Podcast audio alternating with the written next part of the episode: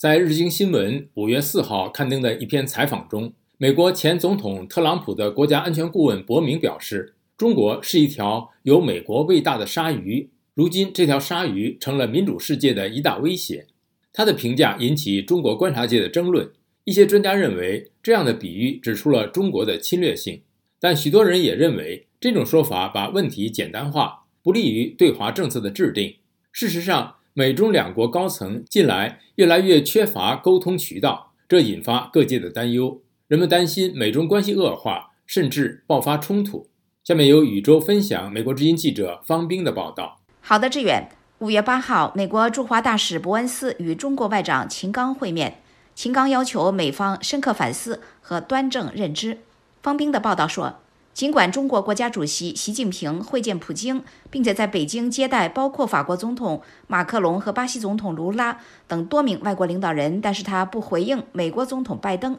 提出希望与之通话的要求，也没有重启因为中国的间谍气球事件而暂停的美国国务卿的访华行程。美国国务卿布林肯也说过，中国必须明确表明其继续与美国接触的意愿。中国外交部发言人汪文斌说，中美关系紧张的根源在于美方基于错误的对华认知，制定和执行错误的对华政策。而美国一名高级国防官员说过，中国军方领导人多次拒绝国防部长奥斯汀以及参谋长联席会议主席马克米利将军的通话要求。而美中两国民间社会为了恢复两国关系正常化的努力一直在继续。美国战略国际研究中心中国商业与经济理事会主席甘思德 （Scott Kennedy） 和北京大学国际战略研究所创始院长王基思早些时候曾经联名在《外交事务》季刊上发表“美国和中国需要对话”的文章，指出缺乏对话、访问和交流正在增加冲突的风险。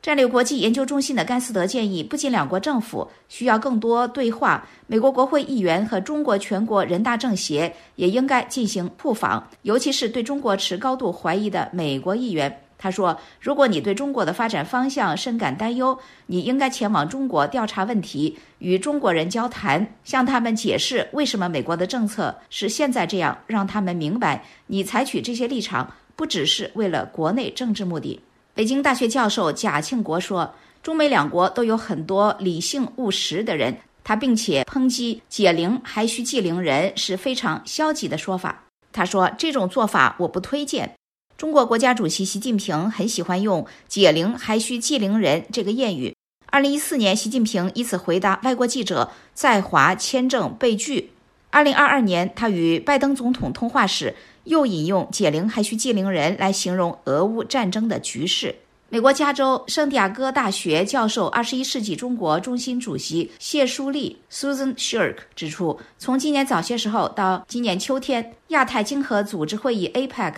在美国举行，这是一个值得美中双方努力追求的议程。这将是一个关键的建立信任的机会。志远，谢谢宇宙分享美国之音记者方冰的报道。中国被称“鲨鱼”引争议，美中缺乏沟通，危机四伏。